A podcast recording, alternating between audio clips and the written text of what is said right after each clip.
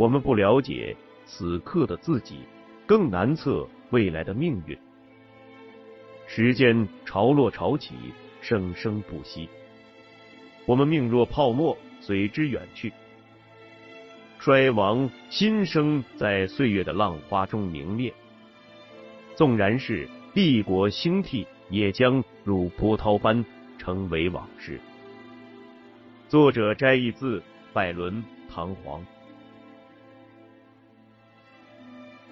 在理想、信仰与野心、欲望纠缠裹挟的时代，在权力与金钱对人性异化的漩涡里，一个人半生的追求、挣扎、迷惘。一对灵魂二十余载的爱恨聚散，一群七零后海归所经历的1997至2009年的中国当代史，请听长篇小说《丹尼往事》，作者葛望川。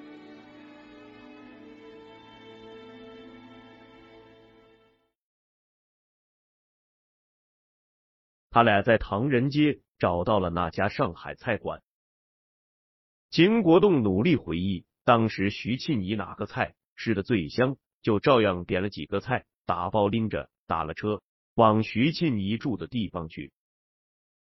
秦国栋问丹尼下午在干什么，丹尼说唐铁军带了些司局级的干部在曼哈顿转悠，安排了辆面包车，让他领着处级以下的一帮人去了大西洋城。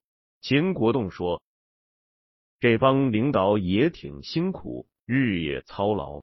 小罗同志跟着唐总，将来任务很艰巨呀。”丹尼说：“哪儿还没个迎来送往的？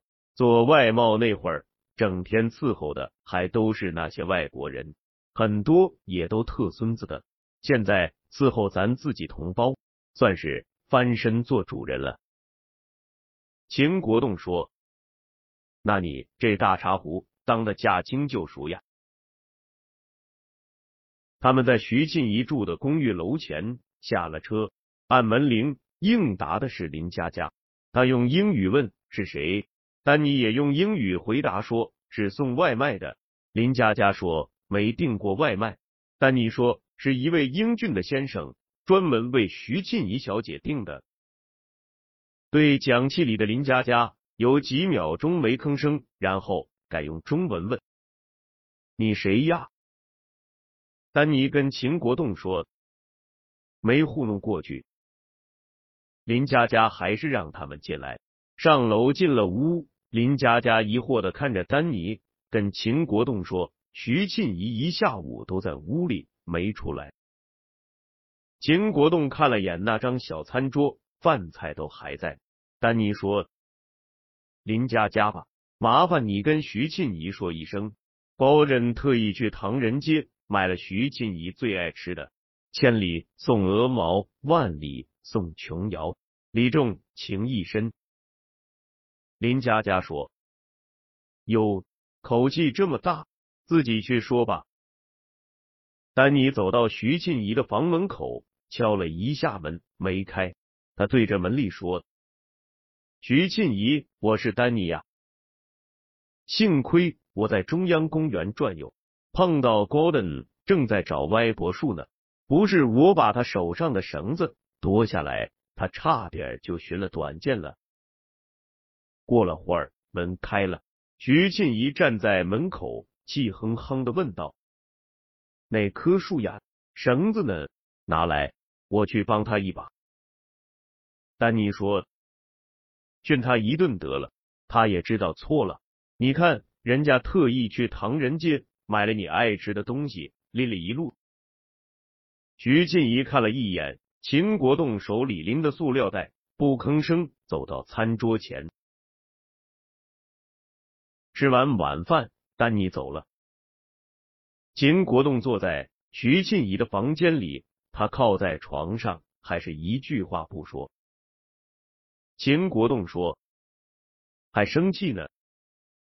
我一下午在曼哈顿转悠，粒米未进，茶不思饭不想，反思自己的所作所为，觉得挺气人的。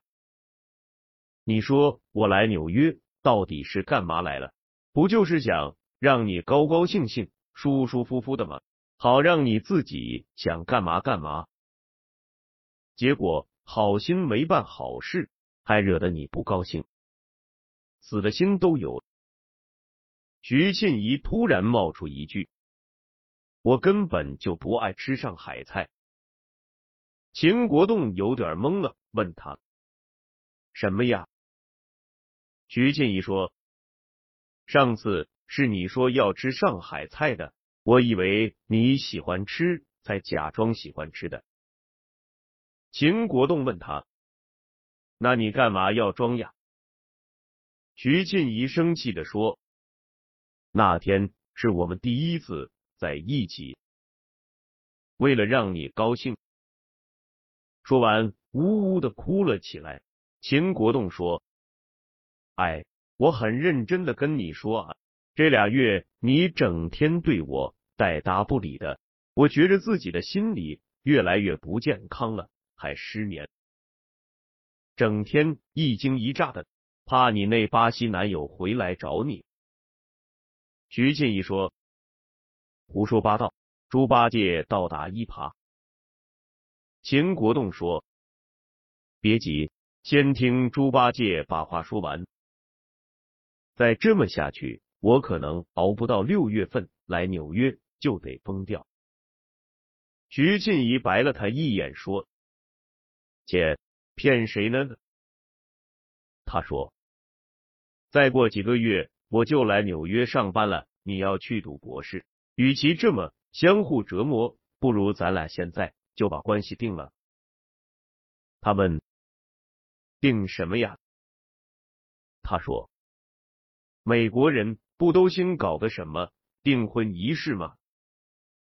徐静怡那双眼睛睁得更大了，说。想什么呢？你今天把我气成这样，还想求婚？秦国栋跟徐庆怡没订婚，而是商量好了，等六月份两人一毕业，就在纽约结婚。秦国栋把他跟徐庆怡的事儿告诉了父母，他妈打电话问了半天徐庆怡和他家里的情况，还让他寄一张。徐庆怡的照片给他，秦国栋琢磨半天，这辈子第一次用电子邮件发了张照片，是他和徐静怡复活节决定结婚后，跑到帝国大厦顶楼模仿西雅图不眠夜的男女主角拍的。徐静怡一直觉得自己长得像 Mike Ryan，所以那天围了条一模一样的浅蓝色花丝巾。还穿了一双五寸多高的厚底鞋。照片上看，和身高一米七三的麦克 Ryan 也差不了多少，有效的隐瞒了他身高不到一米六的事实。一九九九年时还没法用手机照相，电子相机也刚流行不久。秦国栋找了一家打印店，把那张照片扫描后，用电子邮件发给了他妈。他妈在家里电脑上下载那张照片，据说用了一个小时。过了几天，秦国栋收到了他爸这辈子笨手笨脚的用电脑打字发给他的第二封邮件。不过，邮件中一改往日对他雷霆万钧的态度，变成了和风细雨，慈祥的可以上中央电视台的夕阳红。秦国栋后来才知道。他做了二十多年公检法的父母，把徐庆怡的祖宗十八代查了个底儿掉，对审查结果很满意。唯一不足的是，觉得他二人在美国草率成婚甚为不妥。自英于北京，则一五星级酒店敲锣打鼓昭告天下。后来秦国栋回复他爸，以后可在适当时候在北京补办婚礼。他父母才在与徐庆怡父母见面商量后勉强同意。丹尼回奥威尔后，课余时间都在给唐铁军提供各种无偿服务。秦国栋总看到他在学院自习室做各种各样的 PPT 和图表。丹尼告诉他，唐铁军找的四个人，最近常被唐铁军叫着干活，有资历的那两个，显然已经以基金的高管自居，对丹尼和那本科生呼来喝去，颐指气使。秦国栋问：“基金什么时候成立？”丹尼说：“五月下旬没问题。”顾亚敏对丹尼没时间陪他越来越不满。陈阳有一次在卡西莫多看到顾亚敏对丹尼发脾气，因为有个活动丹尼去晚了。秦国栋告诉陈阳，他在纽约碰到端大姐，端大姐还问起来陈阳和郑婷婷的事儿。陈阳告诉秦国栋，他去年就跟家里说了，但家里不同意他跟郑婷婷来往，甚至威胁要停止给他汇钱。秦国栋问陈阳，跟郑婷婷是不是来真的？陈阳说，当然是真的，他现在就是一个托字，到五月底毕业，他去纽约上班就万事大吉。一九九九年五月七日深夜，秦国栋刚上床，因为第二天是周六，他心满意足的想可以睡个懒觉了。刚要入梦，手机响了，他没理。一会儿手机又响，他闭着眼接起来就问：“什么事儿呀？几点了？”那边是陈阳，声音十分慌张的说。美国把中国给炸了。秦国栋脑子刚进入半昏睡状态，听到陈阳的话，寻思是不是正做梦。陈阳又说：“美国把中国大使馆给炸了。”秦国栋还是没吱声。陈阳又说：“美国把中国驻南斯拉夫大使馆给炸了。”嗨，你赶快看电视吧。说完，把电话挂了。秦国栋翻身起来，打开电视看新闻。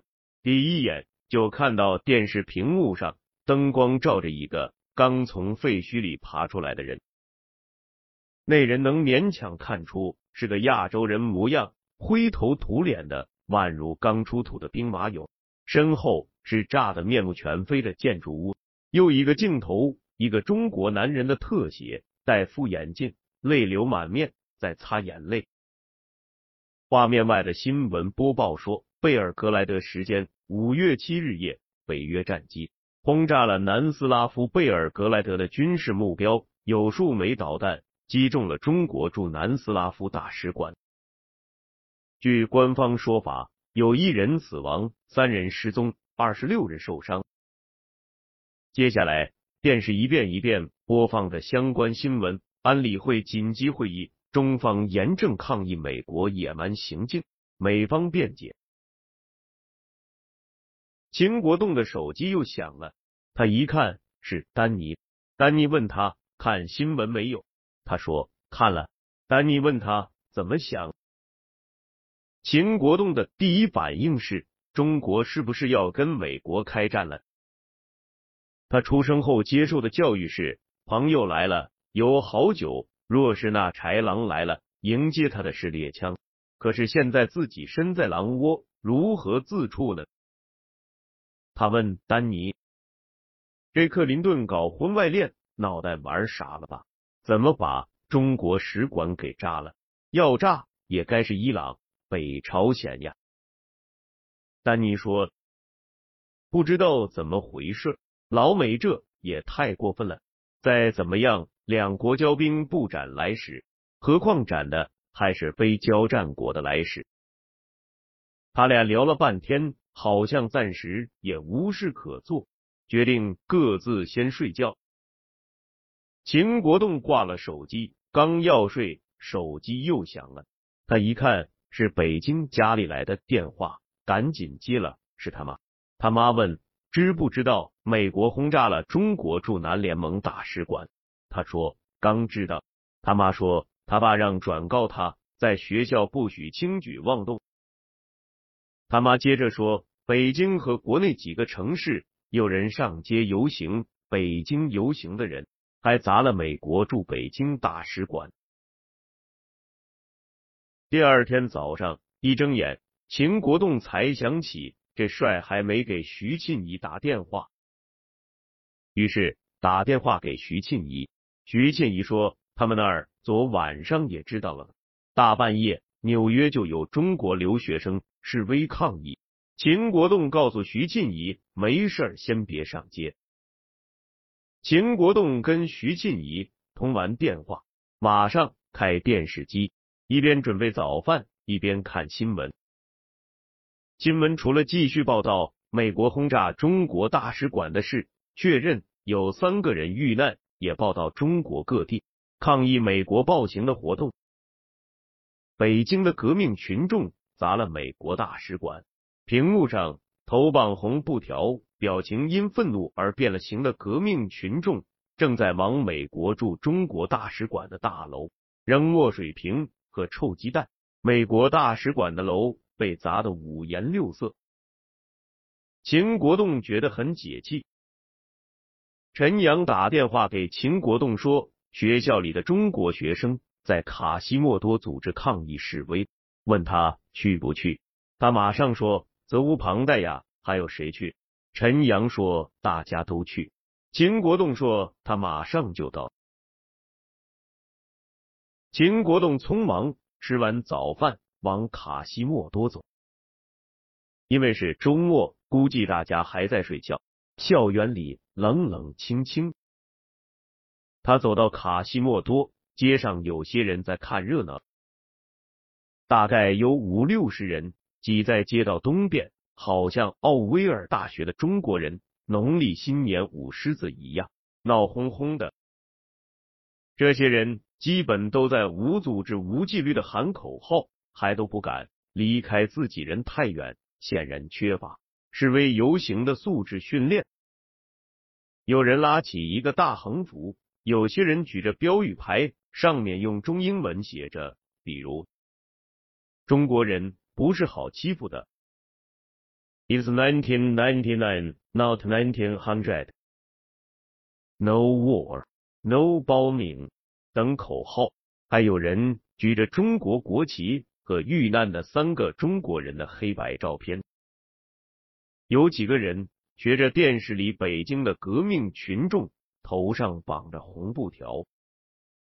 秦国栋在人群里找他认识的人，有个学生往他手里塞了一个红布条，还有一个标语牌。他把红布条攥在手里，举着标语牌继续找。看见了刘诗林，刘诗林头上绑着红布条，站在街角一块石头上，拿个扩音器对着过路的美国白黑群众宣传美国人是多么残暴无耻。It was totally intentional. It was a purposeful planned bombing to peaceful Chinese people. 秦国栋看到丹尼正给过路的人发传单。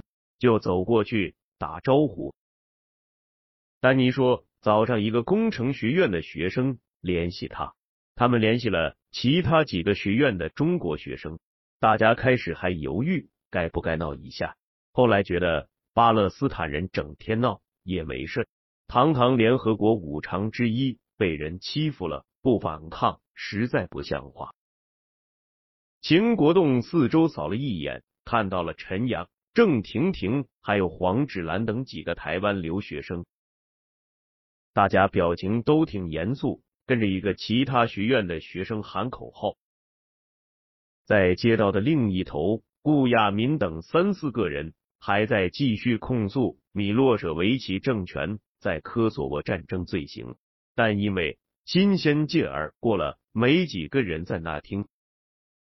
有三四个。义愤满胸的中国学生大着胆子举着标语牌在顾亚敏的摊子前晃来晃去，顾亚敏坐在一边儿喝水，也不理他们。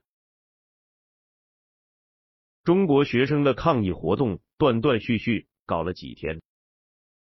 五月十四日，电视新闻宣布，克林顿总统就轰炸中国大使馆一事。打电话向中国领导人致歉。示威抗议的活动组织者宣布抗议示威胜利结束。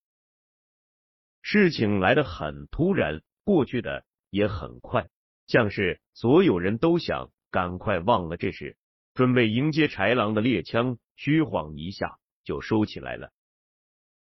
虽然猎枪收起来了，但要再端起美酒，大家都需要时间重新酝酿情绪，进入角色。秦国栋之前担心的坏情况发生了。丹尼告诉秦国栋，唐铁军在美国成立基金的事出了问题。五月七日以后，原来常给唐铁军无偿打工的四个人就联系不上唐铁军了。直到克林顿总统给中国领导人打了电话，丹尼才又和唐铁军通上电话。唐铁军告诉丹尼。因为美国刚轰炸了中国大使馆，他在美国成立基金的事要暂缓了。他说，这次事件充分说明美帝国主义的本性从来都没改变，美国仍然企图用冷战思维主导国际秩序，这是行不通的，也是中国人民和全世界人民所不能允许的。他告诉丹尼，事情发生的很突然。在这种敌我情况不明的时候，他也没办法。丹尼听着唐铁军在电话里讲，只是嗯嗯的应声，连句完整的话都没说，脑子里一片空白。中美关系打了个喷嚏，对丹尼而言无异于晴天霹雳。五月都快过完一半了，大家都准备毕业离校了。学院安排的全职工作面试已基本结束，丹尼只好给之前联系过的人打电话、发邮件，看看还有没有机会。投资银行、咨询公司、大企业里的市场营销和战略规划等热门的工作机会早没了，即使是一般企业的财务和后台也没太多的机会。丹尼一方面打起精神参加校园里所剩无几的零星面试机会，另一方面坐飞机去纽约、芝加哥、波士顿、西海岸的城市碰碰运气，甚至还试了一家伊利诺伊州的猪肉加工厂。顾亚民也从美国种族研究专业毕业了。原来丹尼计划去旧金山唐铁军的基金工作时，顾亚民想。毕业后在旧金山附近找一家女权的 NGO 的工作，因为他爸在北加州有座规模很大的葡萄园和葡萄酒厂。他告诉丹尼，要是丹尼实在找不到工作，他就去跟他爸说，让丹尼去他爸的酒厂工作，他俩还可以在一起。丹尼没找到工作。秦国栋和陈阳都找到了，俩人像做了亏心事一样。他们也帮丹尼四处打听有没有其他的机会。陈阳找了他马上要去工作的那家物流公司，和他比较熟的部门主管说，可以让丹尼先去做一段时间临时工，帮公司做做进出口单据。此外，他来也找不到什么。安慰丹尼的办法，只能不时找他吃饭喝酒解愁。徐静怡那边毕业考试完了，怕秦国栋在毕业前头脑发热有什么不轨行为，就从纽约来了奥威尔，住在他那小屋子里看着他。每年五月底六月初是奥威尔大学的毕业季，也是毕业生们狂欢的时候。即使还没毕业的在校生，因为春季学期刚结束，他们也抓紧考试后、暑假前这段时间寻欢作乐。此时，奥威尔这座小城生意最好的是几个酒吧、有酒牌的杂货店和办地下活动的大麻贩子。除了寻求酒精和大麻的刺激，学生们还开发出五花八门、花样翻新的娱乐活动。很多活动历久弥新后成了非主流的文化传统。其中最盛大的就是 Fest of Naked Males 裸奔节，每年六月的第一个星期四晚上八点半，以最繁华的卡西莫多为核心，举行所有人都可以随意参加的两英里裸奔活动。一九九九年的裸奔节在六月三日。六月三日下午，丹尼刚从芝加哥回来。秦国栋和陈阳专门去机场接他。从机场回来的路上，丹尼一路沉默不语，一看就知道这趟又是一无所获。他们直接去了紫荆豪庭，到那里，郑婷婷和徐庆怡已经到了。丹尼打电话给顾亚敏，顾亚敏说他晚上有事不参加了。几个人点了菜。不知道该说些什么。郑婷婷问徐庆怡：“美国这边结婚手续怎么办？”徐庆怡说：“等到了纽约就去注册处办个手续。”郑婷婷问：“买没买结婚戒指？有的话看一看。”徐庆怡不好意思说。秦国栋说：“还没时间买，有什么关系？”